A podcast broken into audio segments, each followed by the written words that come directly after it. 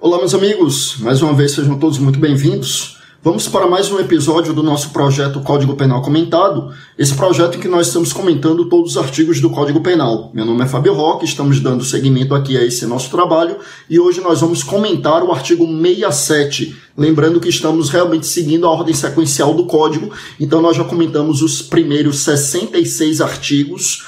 Alguns nós precisamos dividir em mais de um vídeo, de modo que a gente já tem aproximadamente 90 vídeos aqui com comentários ao Código Penal. E sem mais delongas, o artigo 67 ele trata da questão do concurso de agravantes e atenuantes. Lembra que no nosso último vídeo a gente comentava o artigo 66, que é exatamente onde a gente encerra ali o catálogo das atenuantes. Né? As agravantes estão nos artigos 61 e 62 e as atenuantes nos artigos 65 e 66.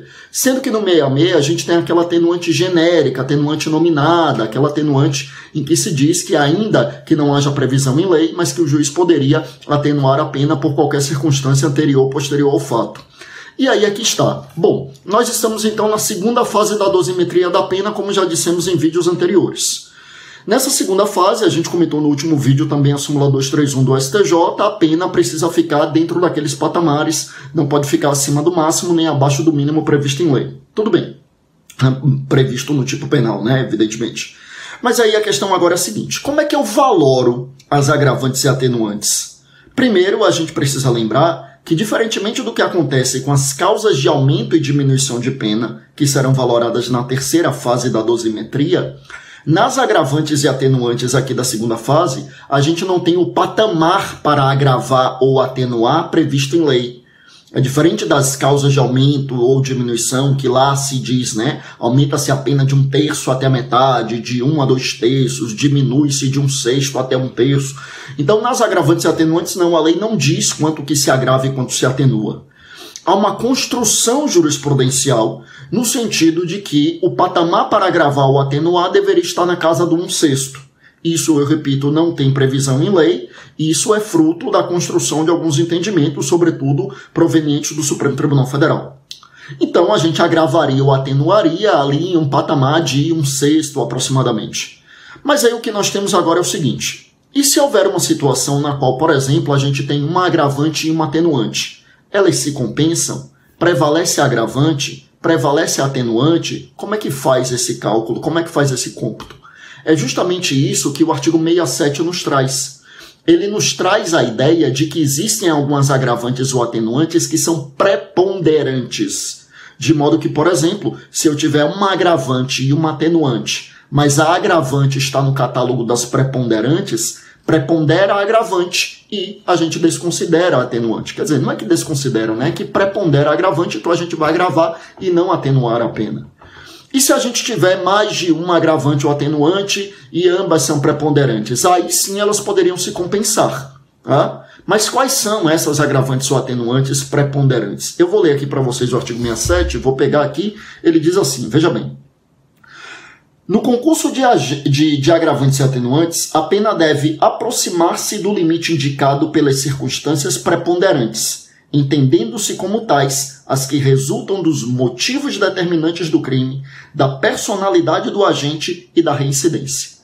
Então, o que é que a gente tem como preponderante, diz o artigo 67 do Código Penal? Os motivos determinantes do crime, a personalidade e a reincidência.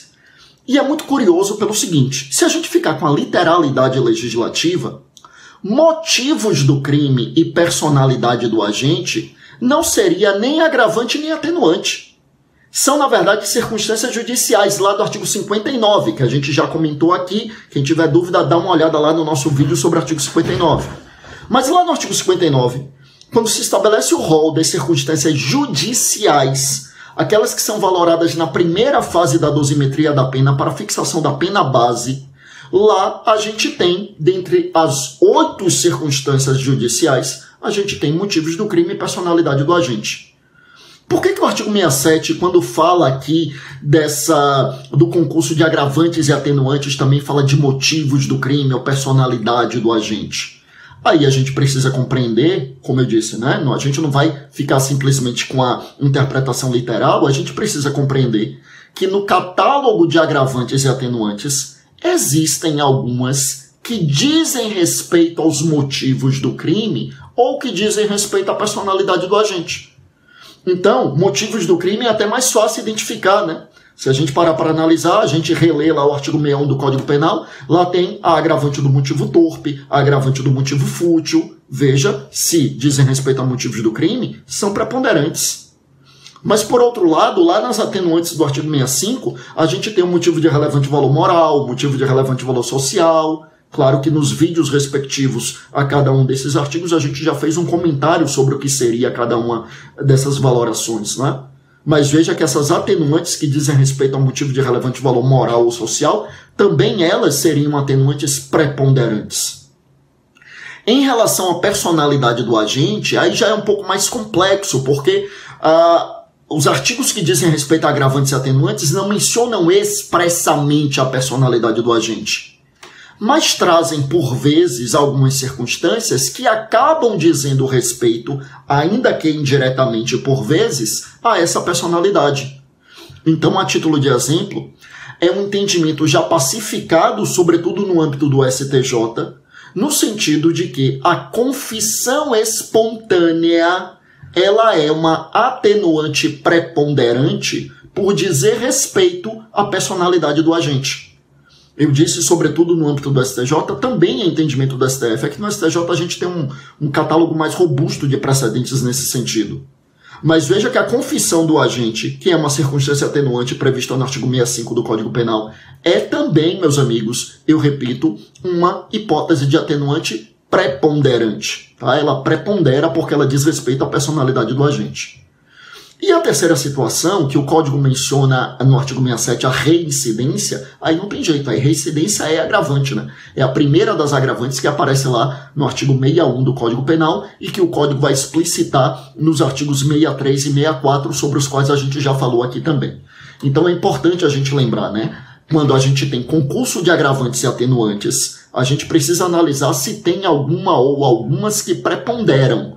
E quais são aquelas que preponderam? As agravantes ou atenuantes que digam respeito aos motivos do crime, a personalidade do agente e também a reincidência, conforme nós trouxemos aqui exemplificativamente. Se a gente lembrar disto, a gente não terá problemas na dosimetria da pena aqui neste momento da segunda fase da dosimetria, tá bom? Eu fecho por aqui, a gente volta no próximo vídeo já dando continuidade à nossa análise, falando ainda sobre a aplicação da pena, mas algo que diz respeito ao artigo 68 do Código Penal. Mais uma vez foi um prazer, fiquem com Deus, até a próxima, bons estudos.